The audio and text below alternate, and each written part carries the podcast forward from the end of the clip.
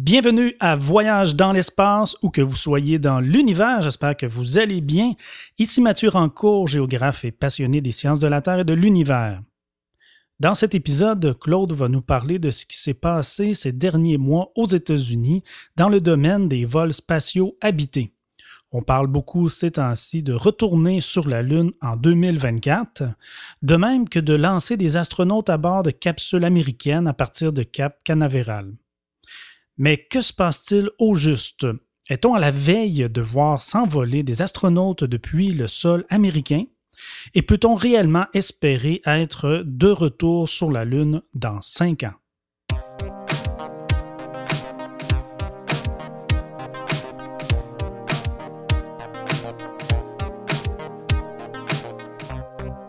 Claude Lafleur est journaliste scientifique. Il suit au quotidien l'exploration spatiale depuis 50 ans.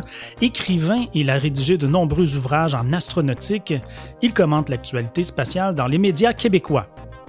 Richard Massicotte est historien de formation. Il a été journaliste pendant plus de 30 ans à la radio de Radio-Canada, dont les dernières années aux années-lumière. Bienvenue à bord, nous vous souhaitons un agréable voyage. Alors bonjour euh, Claude Lafleur. Bonjour euh, Richard, bonjour Mathieu, bonjour tout le monde. Oui, bien heureux de vous retrouver tout le monde euh, après, après cet été, très actif d'ailleurs, comme vous avez remarqué, à Voyage dans l'espace. Alors, lors de notre balado, parlons de capsules spatiales qui avait été diffusée en mars dernier, juste avant mon arrivée dans l'équipe. Nous avons mentionné que la NASA s'apprêtait à lancer des astronautes à l'aide de ses propres fusées et capsules spatiales lancement qui devait survenir durant l'été. Or, aucun astronaute ne s'est envolé, ni même est sur le point de le faire. De même, Richard Branson, le patron de Virgin Galactic, avait annoncé euh, qu'il réaliserait un court vol touristique à bord de son avion fusée Spaceship Two à l'occasion du 50e anniversaire d'Apollo 11. Une fois de plus, on attend toujours et encore Monsieur Richard Branson, Sir Richard Branson, faudrait-il dire. Faudrait, effectivement. Dans les faits, l'été 2019 a été uniquement marqué par euh, les commémorations des 50 ans des premiers pas de l'homme sur la Lune, comme nous en avons nous-mêmes parlé. Par contre, depuis ce printemps, il y a eu un certain nombre de petits événements qui sont pour la plupart passés inaperçus, mais qui, comme on le verra, pourraient avoir d'importants impacts sur la présence d'astronautes et de touristes dans l'espace. On va parler de ça aussi. Aujourd'hui, nous allons donc euh, passer en revue les plus récentes activités spatiales de 2019, euh, du moins euh, jusqu'à maintenant, en nous concentrant sur le volet des vols habités américains. Claude, s'il ne s'est pas passé grand-chose durant l'été, l'été n'est pas encore terminé, mais bon, c'est tout comme, ça a tout de même été un été intéressant pour toi. En effet, fait, comme on va le voir, euh, ça se pourrait que l'été 2019 passe à l'histoire comme étant un point tournant dans le domaine des vols spatiaux. En fait, peut-être, peut-être qu'un jour, on va en parler comme d'une époque où il y a eu un certain nombre d'événements et de décisions qui ont eu un impact majeur sur la suite des événements pour le meilleur et pour le pire, comme on va le voir dans quelques instants. Qu'est-ce qui te fait dire ça exactement? Vu qu'il ne s'est rien passé, on s'étonnerait un peu de t'entendre dire ça. En fait, parmi les événements dont on va parler, parce qu'il y en a plusieurs, il y a eu, euh, la NASA a euh, publié son calendrier des vols du programme Artemis. Le programme Artemis, c'est euh, le projet qui vise à mener des Américains sur la Lune dans les années 2020. et, spécialement une femme. Et spécialement une femme, selon les désirs du président Trump. Mhm. C'est aussi euh, cet été que la NASA a publié un plan pour commercialiser la Station spatiale internationale. Et c'est aussi l'été où, comme on va le voir, euh, Donald Trump a fait des siennes sur Twitter, comme il a l'habitude de faire assez souvent. Une fois de plus, pourrait-on dire. Hein. Exactement. Et un autre événement très important, mais qui est passé inaperçu, c'est la euh, rétrogradation de Bill Gastenmeyer, qui est le directeur des vols de la NASA. Et ça, ça pourrait marquer un point tournant dans l'histoire de la NASA.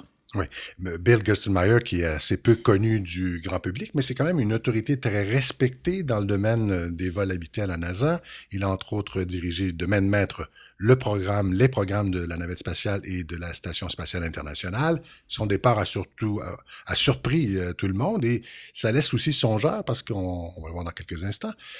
Incidemment, il ne faut pas non plus oublier le retour hein, parmi les événements de l'été 2019, le retour sur Terre de notre astronaute québécois euh, David Saint-Jacques au terme d'une mission de six mois à bord de la station spatiale internationale. David Saint-Jacques est non seulement un personnage absolument remarquable et charmant, mais c'est aussi un communicateur hors pair. Il est revenu donc sur Terre le soir du 24 juin en compagnie du commandant russe de la mission Oleg Konyonenko et de sa collègue américaine Anne McLean. Il a ensuite pris des vacances, bien méritées on sans doute, et on va le voir un petit peu partout dans les médias, euh, sans doute à la rentrée, où euh, à ce moment-là, il va nous partager son aventure et il va être intéressant euh, de le suivre et on va consacrer d'ailleurs, on consacre ce voyage dans l'espace sur ce que nous réserve l'avenir des vols habités dans l'espace.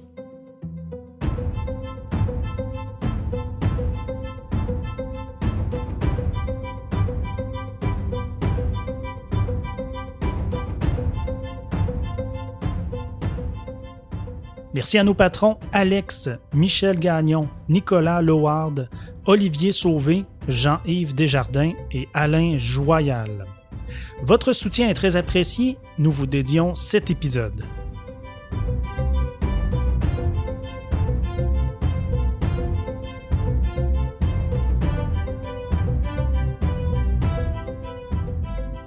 La NASA prévoyait lancer des astronautes cet été à bord de capsules Crew Dragon et Starliner.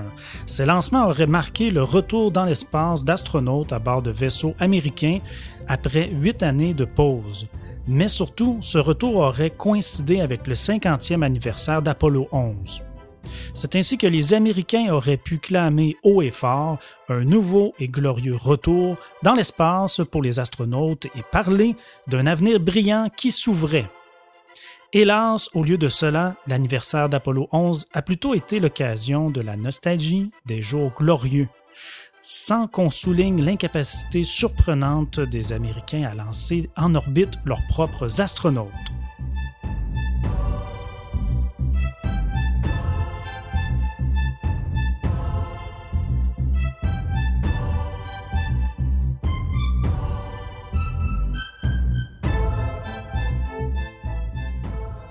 Nous allons donc, merci Mathieu, nous allons donc revivre les petits événements des derniers mois en y allant par thème.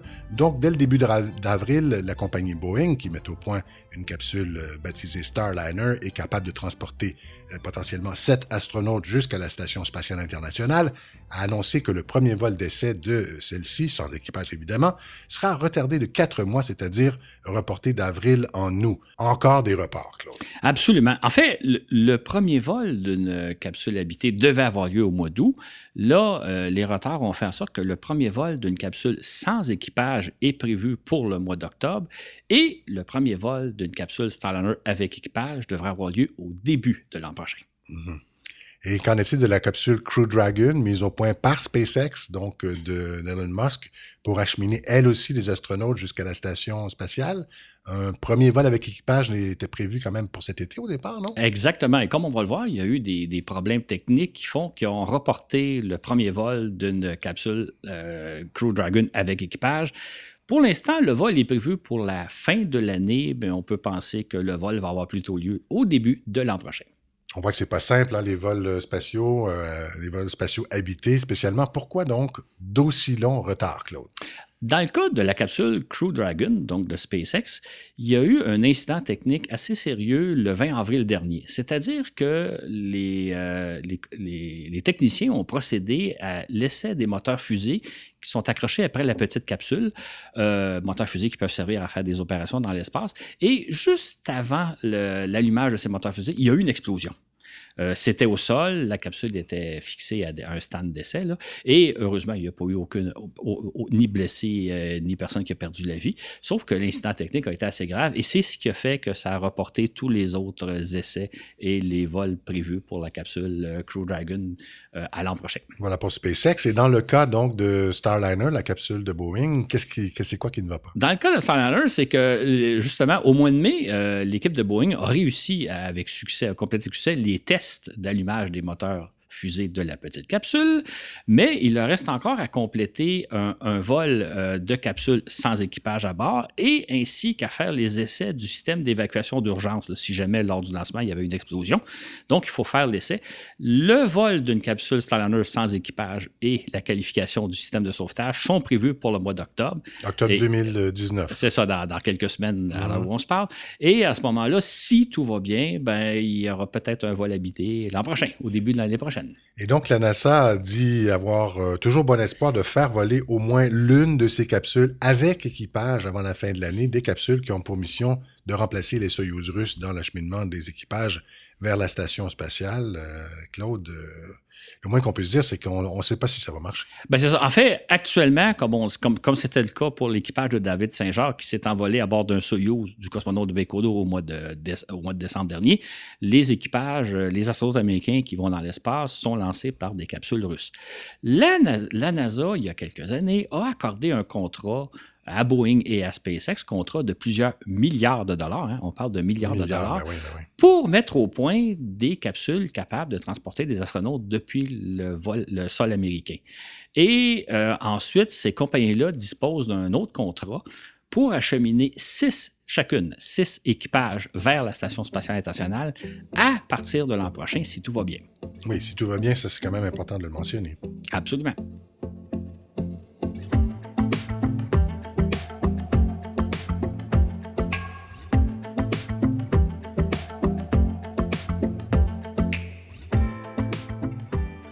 En 2014, la NASA a octroyé un contrat de 2,6 milliards à SpaceX pour la mise au point de la capsule Crew Dragon et 4,2 milliards à Boeing pour le développement de la Starliner. Les deux entreprises s'étaient engagées à ce que leur capsule soit disponible à partir de 2016 ou 2017. En attendant, la NASA paie 80 millions de dollars pour chacun de ses astronautes lancés à bord de capsules Soyuz.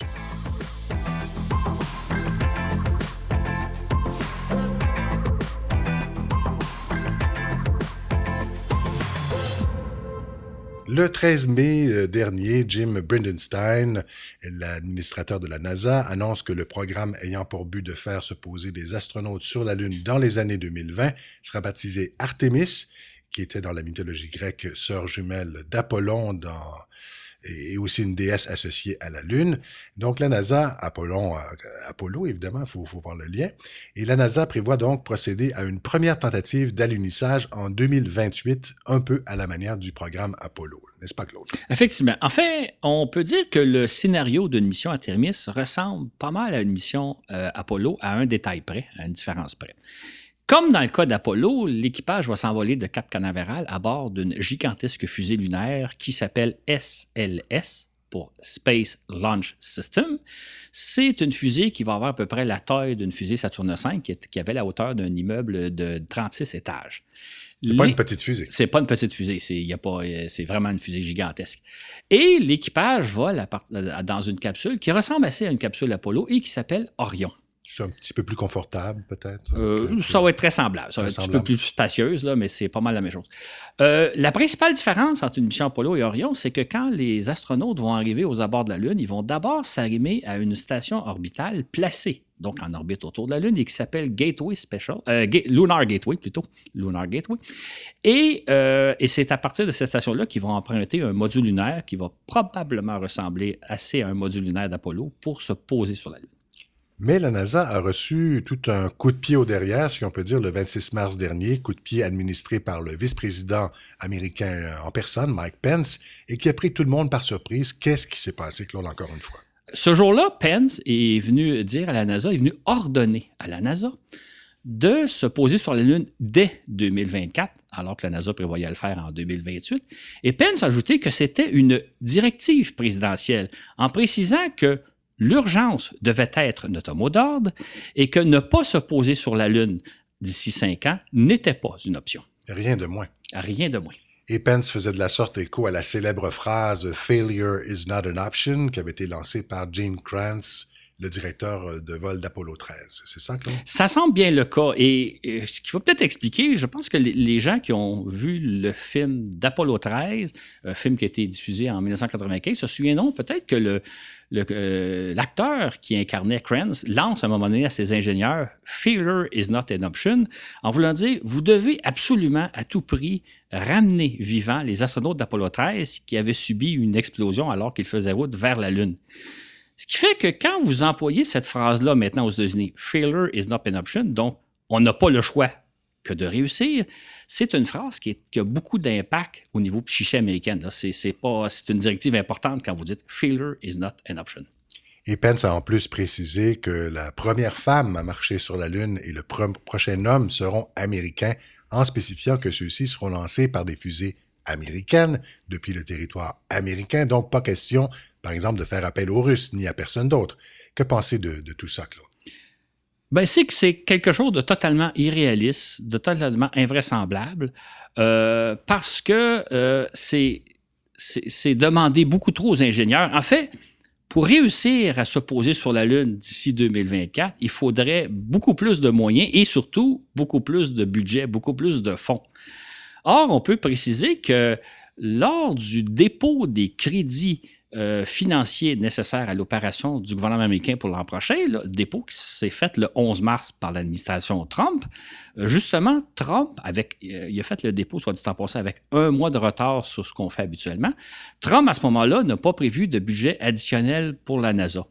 C'est comme si Trump s'attendait que les gens appliqueraient ses directives, feraient ses cas de volonté sans leur fournir les moyens, ce qui fait que la demande de Pence est totalement irréaliste et ça ne se produira pas. Pourtant, euh, Jim Bernstein a quand même euh, déclaré qu'il acceptait d'emblée de relever le défi lancé par Trump et annoncé par Pence. C'est quand même étonnant, non? Oui, en effet. Mais ce qu'il faut savoir, c'est que Trump, c'est le patron de Bernstein.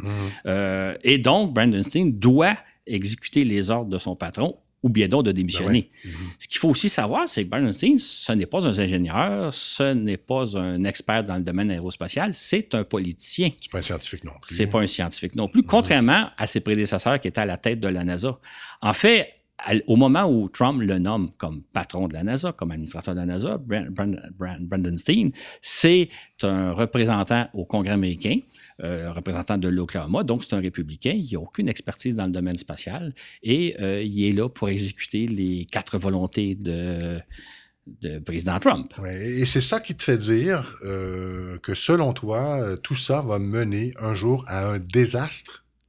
Moi, là, j'ai l'impression que. Un peu pessimiste. Ben oui, mais j'ai l'impression qu'un jour, quand on va refaire l'histoire, on va se rappeler de l'époque où Bernstein était à la tête de la NASA comme étant probablement l'un des moments les plus sombres, les plus navrants de l'histoire de la NASA, parce que justement, il n'y a pas les compétences, et il n'a pas été en mesure de dire au président ce que vous me demandez de faire. C'est impossible.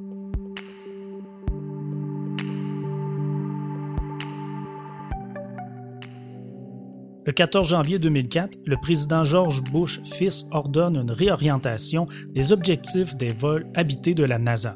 Il décrète ainsi que les vols de la navette spatiale cesseront en 2010, une fois la construction de la station spatiale terminée. Celle-ci servira désormais à étudier les effets des vols dans l'espace sur l'organisme humain en prévision d'éventuelles expéditions vers la Lune et Mars.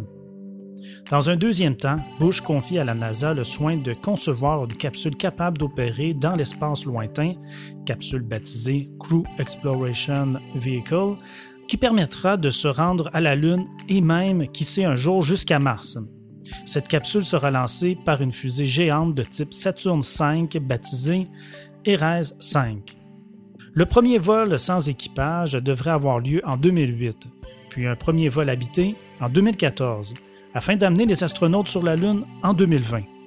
Il s'agit des ancêtres directs de la fusée SLS et de la capsule Orion dont on parle aujourd'hui.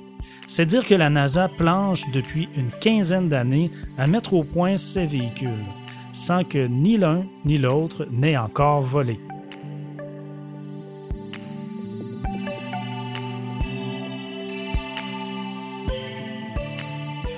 Merci de ces mots, Mathieu. Et donc, depuis le 23 mai, Jim Bernstein annonce le calendrier des vols du programme Artemis.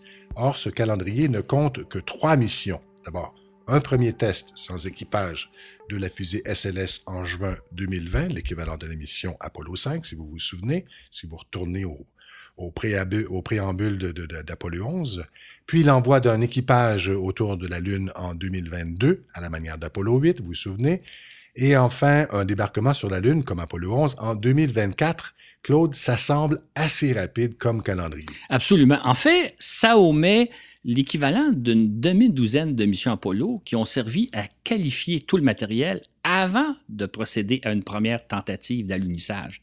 Et comme on sait, euh, les astronautes d'Apollo 11, qui ont été les premiers à tenter de se poser sur la Lune, ont eu à faire preuve euh, d'énormément de courage et de dextérité. Ça n'a pas été une chose facile. Donc, de précipiter les choses comme le proposent euh, Pence et Trump, ça n'a pas de sens. Mhm. Et rappelons-nous aussi que le président Kennedy avait lancé le 25 mai 1961 le défi à la NASA de faire parvenir un homme sur la Lune avant la fin de la décennie. Simultanément, il avait requis au Congrès les fonds nécessaires qui ont été alloués ce qui n'est pas le cas du tout cette fois-ci avec Trump, c'est ça, Claude? Absolument, il n'y a pas le cas. Et on peut même rajouter que euh, malgré toutes les années que la NASA a pris pour développer le matériel Apollo, toutes les précautions qu'ils ont prises, le 27 janvier 1967, euh, les Américains ont été victimes d'une très grave tragédie, c'est-à-dire l'incendie d'Apollo 1, la capsule à bord de laquelle euh, trois astronautes ont péri brûlés vifs euh, sur le pot de tir. C'est donc dire que malgré cinq années d'intense labeur, le matériel Apollo était toujours pas prêt en 1967.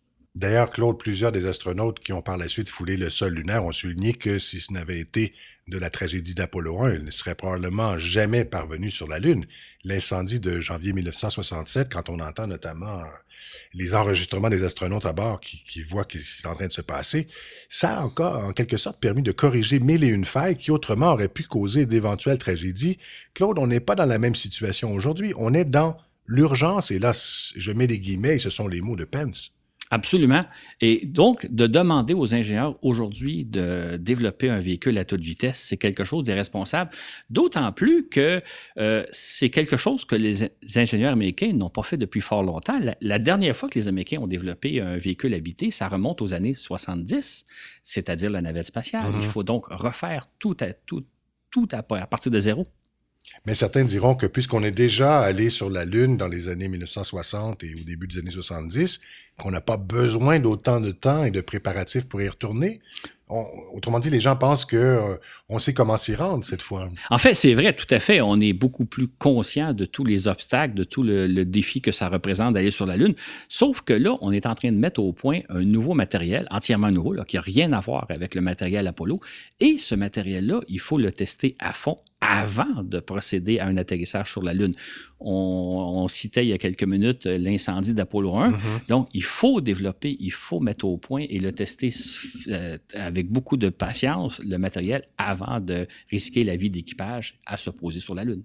On comprend donc que tout ce matériel est entièrement nouveau, qui n'a rien à voir avec celui d'Apollo. Ce serait donc de la folie, selon toi, Claude, que d'envoyer un équipage, par exemple, autour de la Lune lors du premier vol habité du système SLS Orion et ensuite de procéder à un, à un alunissage dans le vol suivant? Absolument, absolument, parce que non seulement le matériel est nouveau, mais les ingénieurs n'ont jamais réalisé quelque chose de semblable. La, dernière fois qu'on a développé euh, une, euh, que les Américains ont développé un vaisseau habité, c'est dans les années 70 avec la navette spatiale. Donc, mhm. tout est à refaire, tout est à réapprendre. Donc, selon toi, ces ingénieurs n'auraient pas la compétence euh, pour, requise pour parvenir sur la Lune? En fait, ils ont la compétence, je n'en doute pas, mais ils n'ont pas l'expérience, c'est-à-dire qu'il faut développer le savoir-faire nécessaire pour mettre au point une fusée spatiale.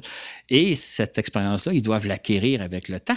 On n'est pas dans la même génération d'ingénieurs, c'est ça? Ben c'est ça. C'est quand, on, si on repense à l'époque d'Apollo, les ingénieurs qui ont mis au point la fusée Saturne V, donc euh, les ingénieurs du temps de Von Braun, possédaient des décennies d'expertise euh, en matière de nouvelles fusées. Hein. Ils avaient commencé dans les années 40 avec les V2 et euh, jusqu'aux années 60 avec la Saturn V. Et quand on sait le nombre d'échecs qu'ils ont rencontrés entre-temps, on voit que la mise au point d'une nouvelle fusée, d'un nouveau véhicule, c'est vraiment pas quelque chose de facile. Ça prend du temps, ça prend de l'expérience, ça prend de la compétence.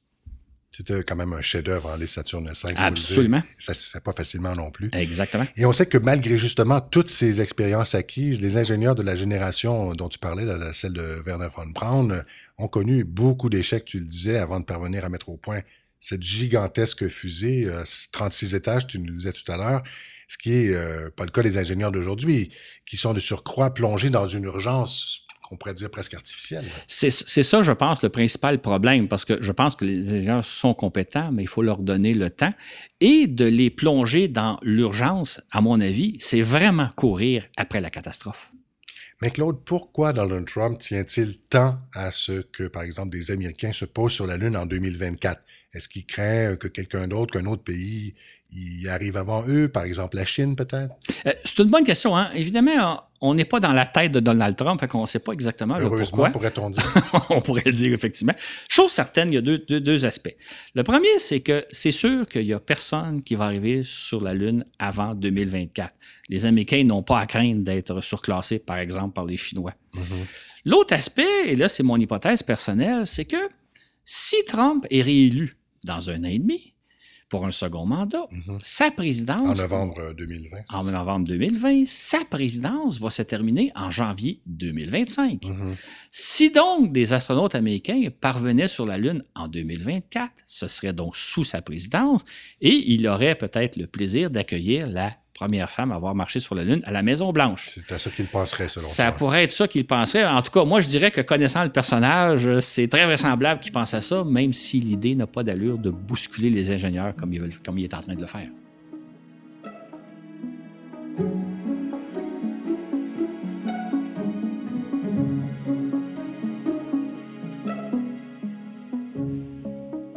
À quel risque s'exposeront les futurs astronautes qui se rendront sur la Lune? Bien sûr, on connaît maintenant très bien les risques auxquels ils s'exposeront en se rendant dans l'espace et en s'éloignant de la Terre. Micrométéorites, vide absolu, radiation, tempête solaire, etc. Ces risques sont bien documentés et nous disposons à présent d'un vaste bagage d'expérience qu'on ne possédait pas à l'époque d'Apollo. Par contre, il y aura toujours le risque de subir d'importantes défaillances du matériel, explosions au décollage, panne d'un système vital en cours de vol, dépressurisation subite ou explosion à bord, etc. Et bien sûr, tout atterrissage sur la Lune va demeurer encore longtemps une opération très risquée. Voilà pourquoi il est essentiel de tester soigneusement tout le matériel d'Artemis avant d'y confier la vie des astronautes. L'espace est un environnement très hostile qui pardonne rarement. Les astronautes d'Apollo ont ainsi constamment risqué leur vie.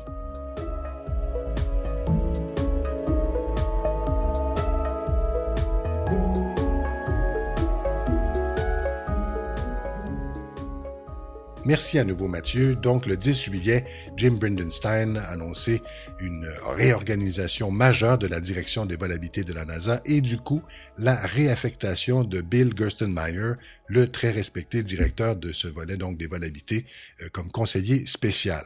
Cette décision prend tout le monde par surprise, mais observateurs y voyant là une rétrogradation, sinon même un congédiement déguisé, Claude. Absolument. En fait, c'est ce que beaucoup de gens ont pensé, euh, parce que l'administrateur de la NASA a eu beau de mentionner qu'il était simplement réassigné à autre chose. Ça donnait plutôt l'impression d'un congédiement. Mm-hmm. Et d'autant plus que ce qui est assez étonnant, c'est que euh, euh, normalement, lorsque ce genre d'annonce-là se fait, il s'écoule plusieurs semaines avant de réassigner quelqu'un, le temps d'y trouver un remplaçant, puis de s'assurer que les dossiers vont bien être euh, transférés sans problème. Le fait que ça survienne aussi rapidement donne l'impression qu'on n'a pas affaire à simplement une réorganisation, mais à un congédiement pur et simple. Donc, William Bill Gerstenmaier, qui est âgé de 64 ans, assurait, mentionnons-le, la direction des vols habités de la NASA depuis 2005. Auparavant, il avait dirigé les programmes d'émission navette Mir dans les années 1990, puis de la Station spatiale internationale. Toute une feuille de route quand même, Claude. Absolument. Et c'est pour ça que ça surprend d'autant plus qu'on l'ait tout simplement euh, nommé à un autre poste, qu'on l'ait enlevé comme ça subitement de son poste de direction. Euh, d'autant plus qu'il faut savoir que le matin même où l'annonce va avoir lieu, euh, Gaston Meyer paraissait devant un comité du Congrès américain pour expliquer un peu où en était la NASA, ce qui allait se passer, etc. Ça montre un peu à quel point la fameuse réorganisation est arrivée soudainement, sans que personne s'y attende. Il y a quelque chose de curieux dans ce qui s'est passé. Ça, c'est étonnant, en effet. Mais est-ce qu'on a une idée du pourquoi euh, de, cette démission, de ce, de ce congédiement, c'est pas trop comment l'appeler. Exactement. Non, évidemment, on ne sait pas parce que la NASA euh, euh, n'explique pas exactement sa décision. Il semble simplement qu'il devait faire ça. Maintenant, on peut émettre euh, deux hypothèses ah qui, auraient, facilité le départ.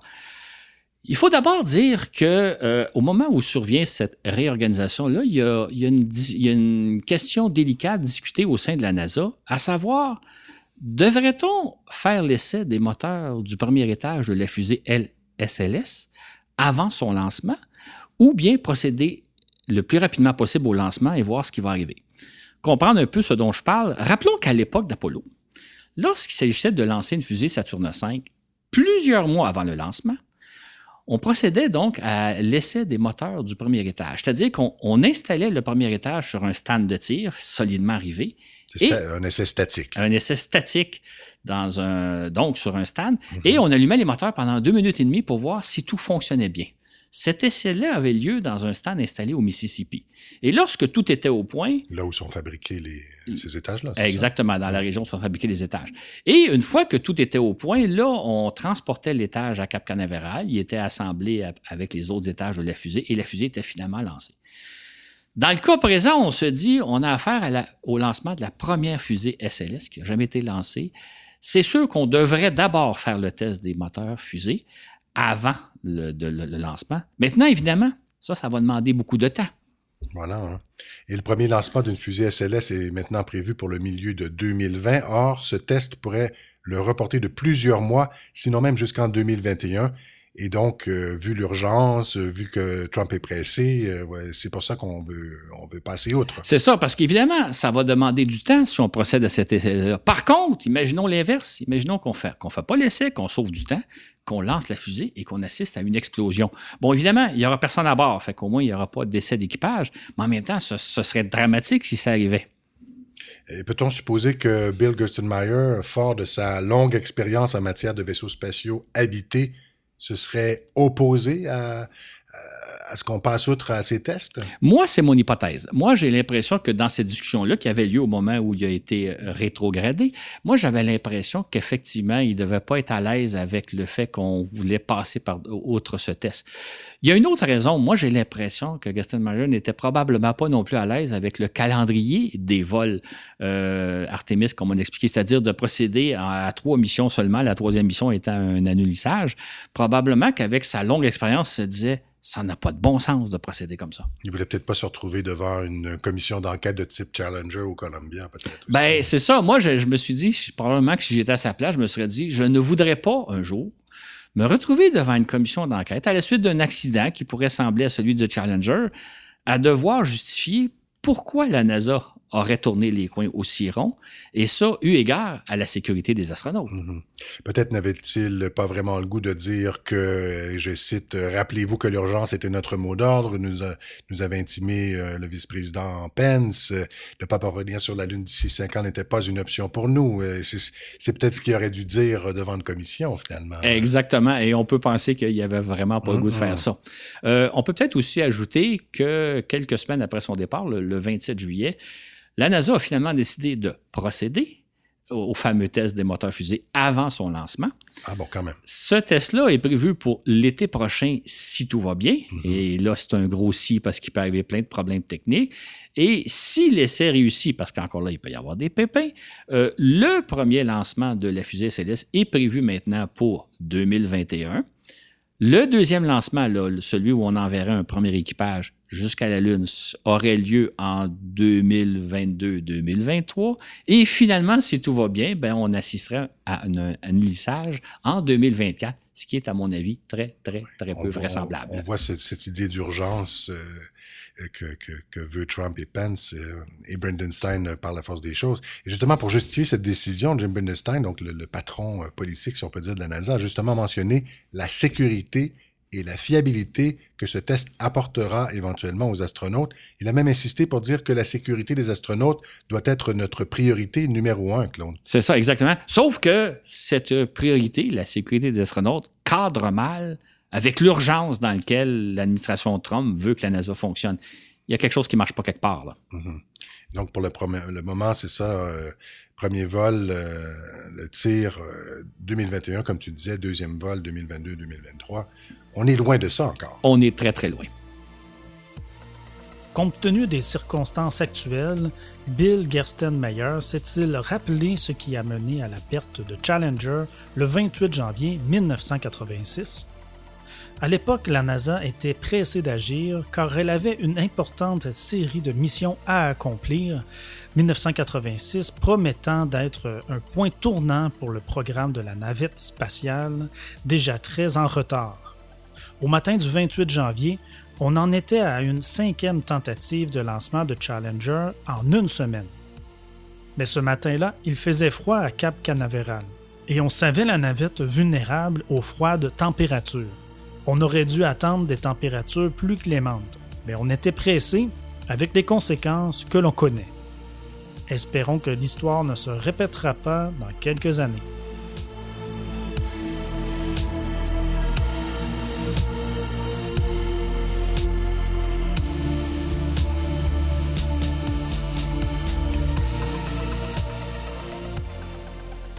Merci encore Mathieu pour euh, ces précisions. Donc le 7 juin, la NASA annonce que annonce son intention de convertir la Station spatiale internationale en une installation au service des entreprises.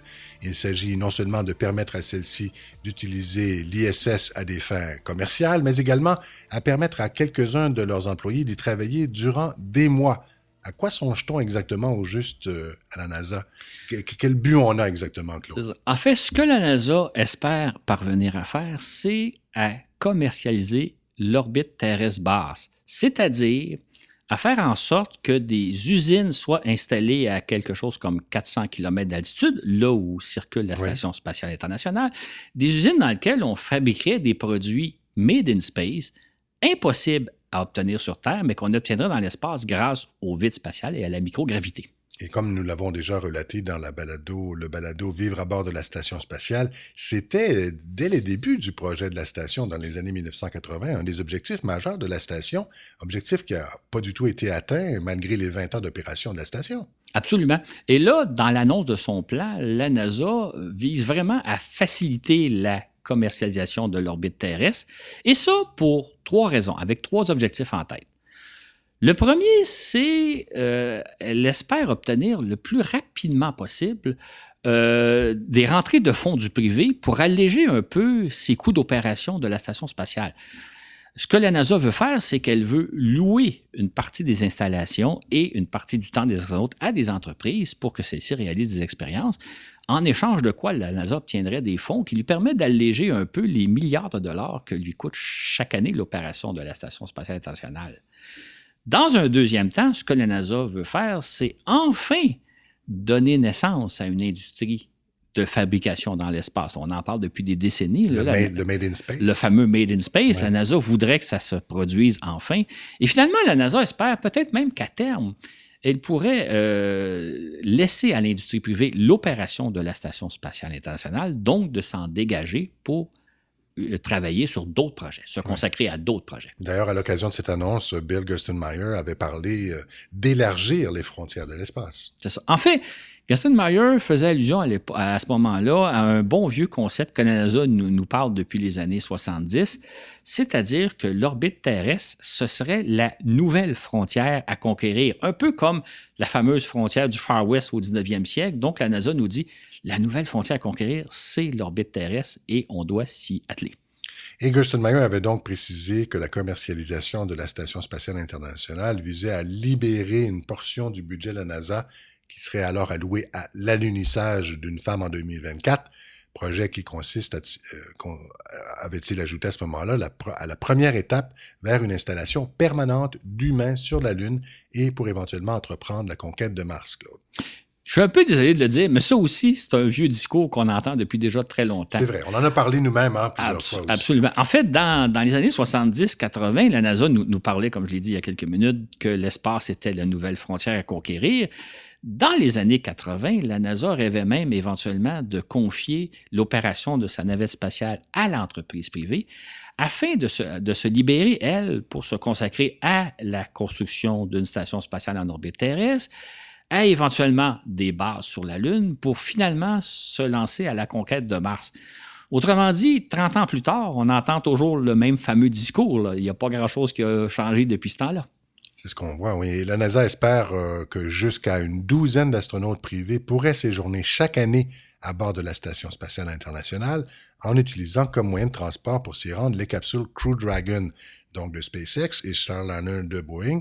Euh, est-ce que c'est réaliste, ça? Bien, en fait, ce qu'on ce qu'on sait, c'est que la NASA a donc octroyé des contrats de plusieurs milliards de dollars à SpaceX et à Boeing pour développer des capacités d'envoyer des Américains dans l'espace. Et là, ce que la NASA cherche à faire, c'est à aider ces entreprises-là à commercialiser les capsules, donc les aider à vendre des places à bord à des astronautes privés. Mais un séjour à bord de la station, euh, ça va être euh, loin d'être à la portée de toutes les bourses. en effet, la NASA prévoit euh, facturer 35 000 dollars par jour pour le séjour d'un astronaute privé, soit 1 million de dollars par mois. Et à cela s'ajoute le coût du transport par capsule Crew Dragon ou Starliner coût qui va s'élever à combien, Claude, si on le sait? On ne le sait pas ah. parce que ça va faire partie d'entente entre deux entreprises privées, entre, par exemple, Boeing et un client qui veut voler à bord de leur vaisseau ou mhm. SpaceX. Ce qu'on sait par contre, c'est que la NASA, elle, elle s'attend à devoir débourser environ 58 millions de dollars pour chacun des astronautes américains qui vont voler à bord de ces deux capsules-là. Donc, ça donne une idée, un ordre de grandeur. Supposons donc 58 millions de dollars pour le transport, plus 1 million de dollars par mois de séjour à bord de la station, en plus des coûts associés directement aux activités menées par l'astronaute privé à bord de la station. Effectivement, ça ne sera pas donné. Ça ne sera pas donné, mais en même temps, on peut faire un parallèle. Euh, dans les années 2000, il y a une dizaine de millionnaires qui se sont payés des voyages touristiques à bord de la station spatiale, qui sont allés passer une semaine à bord. Ça a commencé par euh, Tito. Là, Exactement, et on peut penser à Guy de la Liberté. Et ce qu'on sait, c'est que ces gens-là ont payé entre quelque chose comme 25 millions et 60 millions de dollars pour passer une semaine dans la station. Mm-hmm on, parle à peu près de la même chose. On parle d'un montant semblable. On est dans le même ordre de grandeur. On est dans le même ordre de grandeur. Mm-hmm. Alors, peut-on imaginer un touriste qui, disons, paierait justement 58 millions pour accéder à la station, puis qui dépenserait 6 millions pour euh, y séjourner six mois, ce qui serait comparable à ce que, par exemple, comme tu disais, Guy La Liberté aurait payé pour son séjour d'une semaine? C'est ce qu'on rapporte, oui, effectivement, qu'il aurait payé à peu près ce, genre de montant-là. Maintenant, euh, il faut savoir une chose. Euh, la NASA, pour l'instant, n'autoriserait pas le, voyage d'un simple touriste dans la station spatiale. En fait, la NASA, dans son plan, nous a dit si des astronautes privés veulent aller à bord de la station spatiale, ils vont d'abord devoir faire une mission qui s'inscrit dans notre mission à nous, qui est d'explorer l'espace, ainsi que la mission doit avoir un lien avec la commercialisation de l'espace. Donc, elle n'autoriserait pas pour le moment du moins, en tout cas, le simple voyage touristique ou toute autre activité qui n'est pas lieu qui est pas en lien avec la mission de la NASA ou la commercialisation de l'orbite terrestre. Il faut que ça soit compatible avec la, vision de la NASA. Exactement. Mhm. Mais la station, est-ce qu'elle va être en service pour encore longtemps? On sait que le premier module de la station a été lancé en 98. Il y avait encore des navettes spatiales à l'époque. Il y a donc plus de 20 ans, tandis que la station est habitée sans interruption depuis novembre 2000.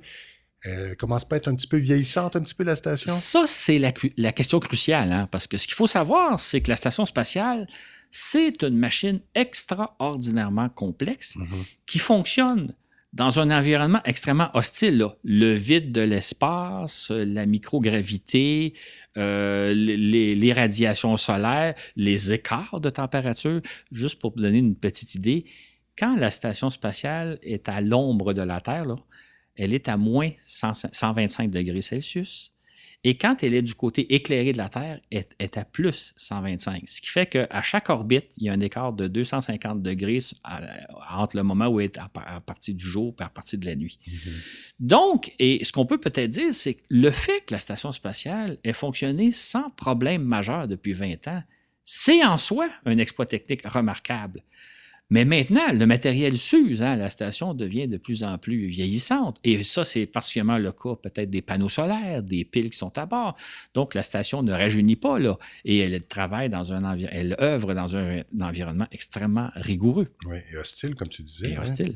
Et, jusqu'à quand est-ce qu'on espère l'exploiter, cette station spatiale internationale? Pour le moment, la NASA et ses partenaires internationaux, c'est-à-dire la Russie, l'Europe, le Japon et le Canada, se sont engagés à opérer la station jusqu'en 2024.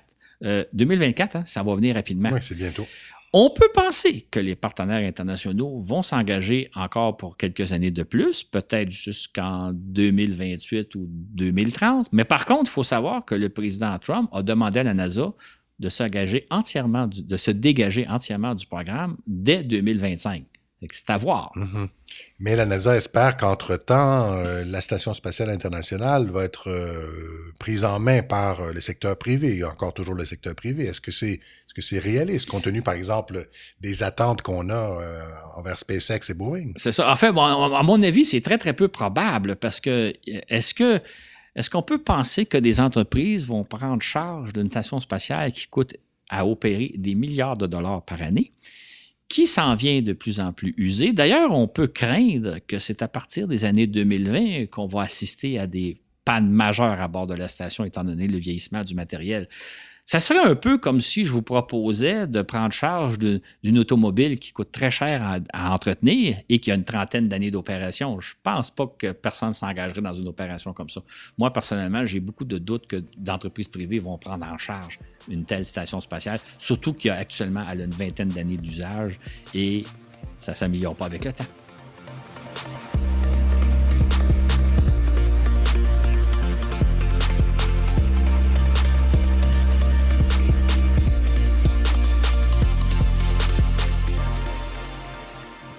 Lorsque le président Reagan a lancé le projet d'une station spatiale internationale en janvier 1986, il envisageait que celle-ci nous ferait faire des bonds de géants en matière de recherche scientifique, de télécommunications, en métallurgie et en produits médicaux qui ne peuvent être fabriqués que dans l'espace.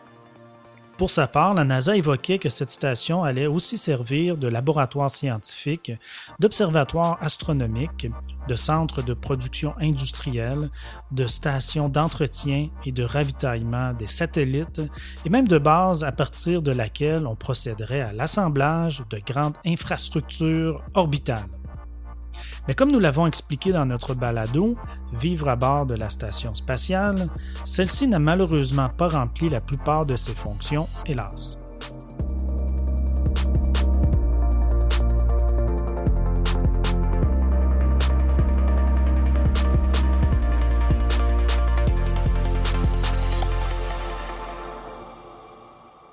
On te remercie encore une fois, Mathieu, de, ces précisions. On va parler maintenant du tourisme spatial. On l'a un petit peu évoqué tout à l'heure. Ça fait longtemps qu'on en rêve, Claude, et qu'on nous le promet pour un proche avenir. Et comme nous l'avons déjà évoqué, une dizaine de millionnaires ou de milliardaires même se sont déjà payés des trips, c'est le cas de le dire, des space trips même, à bord de la station. Mais euh, peut-on rêver que l'espace va être bientôt accessible à toi et moi, au commun des mortels, Claude? En fait, on pourrait dire que le, le rêve du tourisme spatial remonte à peut-être beaucoup plus longtemps qu'on le pense généralement, parce que à l'époque d'Apollo 11, il y a une cinquantaine d'années, les, grandes compagnies aériennes de ce monde nous faisaient miroiter l'idée que en l'an 2000, on pourrait se payer des week-ends sur la Lune, parce que oui, oui, on, on installerait des hôtels sur la Lune qui nous permettraient d'aller passer quelques temps. Mmh. Euh, dans les années 80, la NASA avait envisagé un temps, avant l'accident Challenger, de permettre à des touristes de faire des vols à bord de navettes spatiales. Et déjà depuis des décennies, il y a des entrepreneurs qui rêvent de mettre au point des fusées qui permettraient d'accéder à l'espace à un coût raisonnable, ce qui n'est pas encore le cas aujourd'hui. Oui. Et parmi eux, il y a évidemment le milliardaire euh, britannique euh, Sir Richard Branson, patron donc du groupe Virgin et de Virgin Galactic, qui depuis euh, bientôt 20 euh, ans, c'est ça, Claude? Oui. Travaille un projet d'avion-fusée, justement capable d'acheminer une demi-douzaine de personnes aux frontières de l'espace, c'est-à-dire à 100 km d'altitude. Rappelons que le 21 juin 2004, Spaceship One est devenu le premier appareil privé à atteindre l'altitude de 100 km, puis l'automne suivant, il a franchi 100 km deux fois en moins d'une semaine, ce qui a valu à ses concepteurs de remporter la bourse Ansari X-Prize d'une valeur de 10 millions de dollars attribuée à la première organisation non gouvernementale qui atteindrait l'espace au moyen d'un véhicule habité. Claude, tu es un peu sceptique par rapport au plan de, de Branson et c'est pas la première fois. Non, c'est ça. En fait, ce qu'il faut dire, c'est que suite à l'exploit du Spaceship One, euh, Branson finance la mise au point d'une nouvelle version qu'on appelle Spaceship 2, qui serait un véhicule piloté par deux pilotes professionnels, mais emportant six passagers à bord. Et depuis 2008, Branson nous annonce que, année après année, il nous annonce que l'an prochain, il va pouvoir commencer des vols touristiques Ça fait donc une douzaine d'années qu'il nous annonce qu'il est presque prêt, que l'an prochain, on devrait voir les premiers vols touristiques, mais on attend encore. Oui, oui, ce qui explique que tant d'années se soient écoulées depuis 2008 sans qu'on assiste à des vols touristiques, euh, par exemple avec Spaceship Two. Euh, c'est le fait euh, qu'il faut d'abord compléter, évidemment, avec succès, un rigoureux programme de vol d'essai comme d'ailleurs pour tout avion commercial. Et ce programme de qualification des aéronefs euh, américains, Claude, est très exigeant et il est supervisé par la FAA, la Federal Aviation Administration. Donc, c'est pas, pas, c'est pas prêt encore cet équipement. C'est ça, exactement. Et dans le cas du, du Spaceship Two, c'est un peu plus complexe parce qu'il ne s'agit pas d'un avion conventionnel qui décolle comme les avions le font normalement d'un aéroport. C'est un avion qui est d'abord transporté à, je pense, une dizaine de kilomètres d'altitude par un avion transporteur. L'avion est largué en plein vol, l'avion fusée est largué en plein vol, et après quelques secondes de chute libre, il allume son moteur fusée qui va le propulser vers les frontières de l'espace. En fait, le vol d'un Spaceship Two ressemble beaucoup au vol d'un X-15 des années 60. D'ailleurs, pour ceux et celles qui ont vu le film First Man de l'année dernière, 2018, la séquence du début du film donne une idée de ce qu'est un vol en X-15, donc aux frontières de l'espace. Et on a d'ailleurs décrit euh, le vol de cet avion fusée au début de notre balado Voyage dans l'espace au cinéma qui avait été diffusé en novembre 2018. Malheureusement, le 31 octobre 2014, l'un des vols d'essai de Spaceship Two a viré au drame. Il faut le déplorer. L'un des deux pilotes a perdu la vie, tandis que le second s'en est tiré, mais avec des blessures. Donc, les concepteurs ont dû retourner à la planche à dessin. Euh, le 30 novembre dernier, par exemple, euh, Branson a annoncé que l'appareil était presque au point et qu'il s'attendait à voler lui-même à bord d'un Spaceship Two comme passager avant Noël. Et là, on parlait de Noël 2018, là, il faut le préciser. Exactement, Noël passé. Et ça me semblait pour moi quelque chose de totalement invraisemblable, cette annonce-là. Et c'est pour ça que je n'ai pas beaucoup confiance en Branson. Parce que euh, à ce moment-là, en, novembre dernier, le programme de vol d'essai de qualification là, imposé par la FAA n'avait même pas encore commencé. Il n'y avait pas eu encore un vol d'essai de la nouvelle version du Spaceship Two. En fait, le premier vol d'essai va survenir le 13 décembre avec deux pilotes professionnels à bord. Et un deuxième vol va survenir le 22 février, là, il, y a, six mois environ. Mm-hmm. Et c'est à la suite de ce vol-là, donc seulement après deux vols d'essai, que Branson a dit, ben moi, là, je m'attends à faire un vol comme passager touristique, comme, comme, comme touriste, à faire un vol donc à l'été 2019 à l'occasion de l'anniversaire d'Apollo 11. Évidemment, ce n'est pas survenu. On attend toujours ce, fameux vol. Alors, qu'est-ce qui se passe exactement avec euh, Branson et... Euh, C'est ça. On ne sait pas exactement le détail parce qu'il faut savoir que Virgin Galactic, c'est une compagnie privée qui n'a pas nécessairement de compte à rendre. Fait qu'on ne sait pas exactement ce qui se passe. Maintenant, ce qu'on sait, c'est que la compagnie doit remplir un rigoureux programme de vol d'essai, de vol de qualification imposée par la, la, FAA. Et on peut supposer que la FAA, de ce temps-ci, est particulièrement frileuse parce qu'on va se souvenir des, des déboires du Boeing 727 euh, MAX là, qui, a mal été qualifié en quelque sorte. Ah, c'est 737, OK, 737 MAX, excusez-moi. Euh, donc, probablement que la, la, la, FAA est encore un peu plus sévère qu'elle est d'habitude avant de donner son autorisation à ce qu'un véhicule comme le Spaceship Two puisse transporter des passagers. Fait pour l'instant, on est en phase d'essai avec des pilotes professionnels, mais il n'est pas question que des passagers montent à bord. Donc, toujours pas de feu vert de l'agence américaine. Exactement. Pourtant, Branson annonce à nouveau que l'an prochain, donc Virgin Galactic va aller de l'avant avec des vols touristiques. L'entreprise a même récemment dévoilé qu'elle prévoit réaliser 16 vols de Spaceship Two en 2020, donc vraiment l'année prochaine, hein, et jusqu'à 270 en 2023. Elle acheminerait ainsi aux frontières de l'espace 66 passagers en 2020 et 1565 en 2023. Encore là, Claude, n'as pas l'air de penser que c'est réaliste. Ça me semble totalement réaliste. En fait, je vais résumer ma pensée en disant que j'ai aussi peu confiance en Branson qu'en Spaceship Two. Dans le cas de Branson, comme je l'ai répété plusieurs fois, euh, il lance des promesses, il, dit n'importe quoi, euh, il lance des promesses en l'air et ça ne se produit pas. Ce qui fait que j'ai pas plus confiance en lui, en sa parole, euh, en ce qu'il nous dit. Dans le cas du Spaceship Two, moi, j'ai beaucoup de réticence avec ce véhicule-là. Parce que pour moi, c'est un véhicule qui est beaucoup plus complexe à faire voler que de lancer une simple fusée. Et comme je l'ai déjà expliqué, déjà, le lancement d'une fusée, c'est pas quelque chose de facile à faire, c'est quelque chose de très risqué. Et pour moi, le Spaceship 2 est encore plus risqué. Moi, je m'attends donc, je ne le souhaite pas là, mais je m'attends donc que, ce véhicule-là connaisse un certain nombre de problèmes, qu'il arrive un certain nombre d'incidents. J'espère pas d'incidents tragiques, mais c'est possible. Mais des incidents qui vont clouer au sol l'appareil parce que beaucoup trop dangereux à faire voler. En fait, je résume ma pensée en disant si j'étais milliardaire, je n'investirais pas un seul sou dans la compagnie, tellement je n'ai pas confiance ni en son patron, ni au véhicule, malheureusement. On verra bien, on comprend tes réticences par rapport à Branson, mais il y a un autre euh, milliardaire de l'espace euh, envers lequel tu es un petit peu moins critique, on va comprendre pourquoi euh, dans quelques secondes.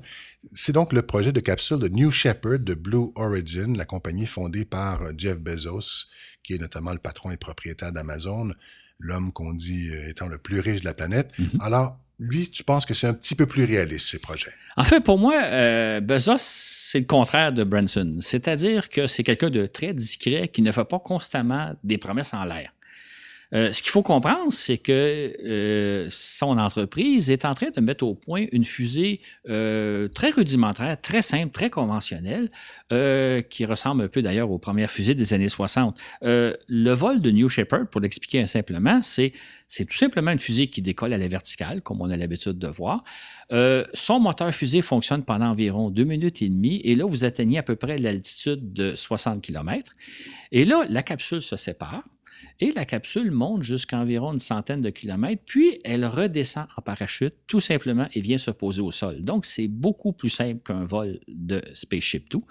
Le vol dure environ une dizaine de minutes et les passagers qui sont à bord de la capsule, parce que la capsule peut transporter deux pilotes plus six passagers. Donc, les passagers vont goûter à quelques minutes d'apesanteur et ils vont avoir une vue extraordinaire de la Terre parce que la capsule est dotée d'immenses hublots. On va d'ailleurs le montrer dans, notre fascicule. Donc, c'est un système beaucoup, beaucoup plus simple que simplement euh, le Spaceship 2. Et effectivement, ça ressemble beaucoup au vol euh, qu'Alan Shepard et Gus Grissom ont effectué à bord de capsule Mercury en mai et en juillet de 1961. Et le système New Shepard, d'ailleurs, il y a un lien avec Alan Shepard, ça, ça donc rien de révolutionnaire? Est-ce que tu dirais que c'est à ce point conventionnel? Ben en fait, ce qui est intéressant, c'est que ça ressemble effectivement aux fusées des années 60, sauf que Bezos bénéficie de tous les progrès technologiques qui ont eu lieu au cours des 60 dernières années. On peut aussi peut-être préciser que le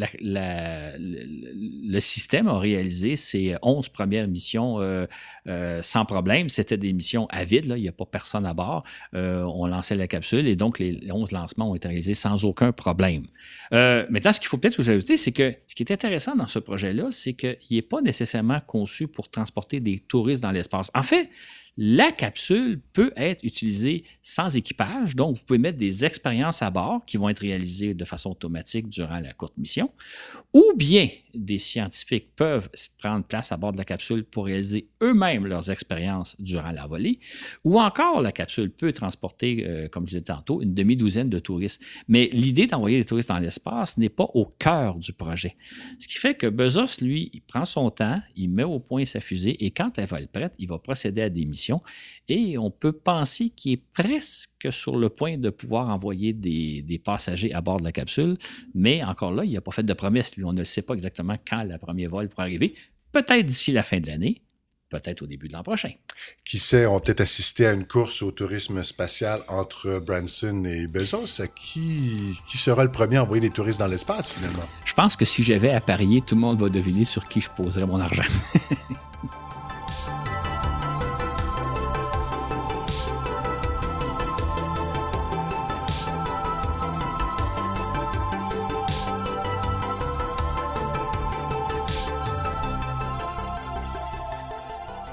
Comme l'a mentionné Claude, Spaceship Two et New Shepard transporteront des touristes aux frontières de l'espace et non pas dans l'espace comme on le clame souvent.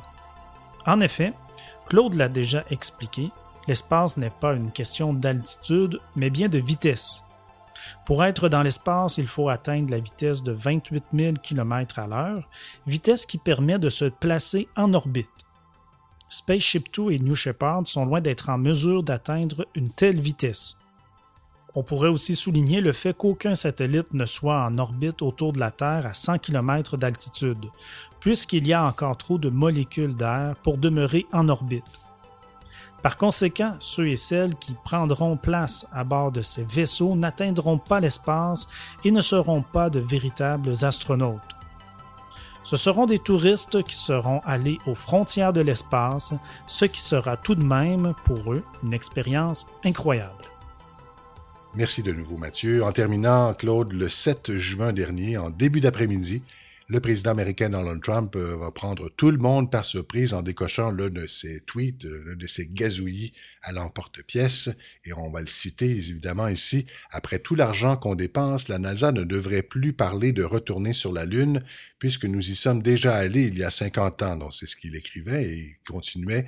Elle devrait plutôt se concentrer sur des choses bien plus importantes à faire, incluant Mars, dont la Lune fait partie. On est toujours dans la citation de Donald Trump. Hein? Donc incluant Mars dont la Lune fait partie, la défense et la science. Fin de la citation de Donald Trump. Claude, quelle déclaration? Est-ce qu'on peut comprendre? que doit-on comprendre? Est-ce qu'on peut comprendre quelque chose de, de, ce genre de sortie? En fait, ce qu'on peut comprendre, c'est qu'il y a beaucoup de confusion dans l'esprit de Donald Trump. En fait, moi, je trouve que c'est du Trump tout caché. Un autre tweet est réfléchi. Pensons simplement, on va juste examiner la dernière phrase du tweet. Oui, donc la dernière phrase, euh, c'était la NASA devrait se concentrer sur des choses bien plus importantes à faire, incluant Mars, dont la Lune fait partie, la défense et la science. On est toujours dans la citation de Donald Trump. C'est ça. Là, ce qu'il faut peut-être dire, c'est que tout le monde s'est demandé en quoi la Lune fait partie de Mars. On ne comprend pas trop trop. Si on réfléchit comme il faut, on peut peut-être supposer que Trump aurait voulu dire que le programme de retour sur la Lune fait partie d'une éventuelle conquête de Mars. Mais à ce moment-là, c'est quand même curieux qu'il dénonce ce programme-là de retour sur la Lune si ce programme-là fait partie d'une éventuelle conquête de Mars. L'autre chose, quand Trump invite la NASA à s'occuper de choses plus importantes, que ce soit la défense et la science, il euh, faudrait dire à M. Trump d'abord que l'Agence spatiale américaine, la NASA, c'est une agence civile et que les projets militaires relèvent du département de la Défense, du Pentagone. Quant à la science, ben, c'est principalement la mission de la NASA. C'est ce que la NASA fait à peu près à 100 de, à la fois du développement technologique et de la recherche scientifique. Et c'est un peu drôle que Trump insiste auprès de la NASA pour qu'elle s'occupe de science, alors qu'on sait que lui-même a beaucoup de dédain, méprise beaucoup la connaissance scientifique. C'est bizarre, juste cette phrase-là, c'est très bizarre. Mais ce qui a aussi déconcerté euh, tout le monde, c'est sa sortie contre le projet de retour sur la Lune, alors que c'est un projet qu'il a lui-même ordonné, c'était euh, le 11 décembre 2017. Absolument. C'est Trump qui, en 2017, a mis la NASA sur la voie de retourner sur la Lune. Ce n'était pas dans les plans de la NASA avant 2017. Enfin, c'était dans les plans éventuels, mais pas avec un échéancier aussi précis. C'est Trump qui a ordonné à la NASA d'aller sur la Lune. À l'époque, en 2017, il prévoyait pour 2028. Mm-hmm. Mais comme on l'a rapporté un peu plus tôt, au mois de mars, Pence est même arrivé et a dit pas 2028, 2024. Je vous ordonne de le faire pour 2024. Donc, c'est la politique de Trump qui dénonce aujourd'hui mhm. dans son tweet. Est-ce qu'il y a quelque chose qu'on peut comprendre de ça? Ben, euh, ce qui est amusant, c'est que tout le monde a été renversé par ce, fameux tweet. Euh, il y a eu euh, une incompréhension généralisée. Personne n'a trop, trop compris. Ce qui fait que, suite à ça, Trump a un peu reculé. C'est-à-dire que quand il a vu que tout le monde ne comprenait pas de quoi il parlait, il, il en a plus reparlé, il est passé à autre chose comme d'habitude. Pour moi, personnellement, ce que ça montre, c'est, vraiment ce qu'est le personnage Donald Trump. C'est-à-dire que c'est quelqu'un qui, qui carbure à la confusion, à la zizanie, au chaos. D'ailleurs, c'est bien documenté avant même qu'il devienne président, à l'époque où il était homme d'affaires. C'était quelqu'un qui aimait semer la chicane, la confusion. on dirait que pour Trump, quand ça va bien, quand il n'y a pas de problème, il s'ennuie, il faut qu'il jette de choses. Et je pense que ce tweet-là est un exemple. On pourrait citer sûrement des centaines d'autres exemples dans d'autres domaines, mais c'est un bel exemple de Trump euh, aime semer la confusion et la zizanie et sinon la, la, chicane. ça illustre sa personnalité trouble. Absolument.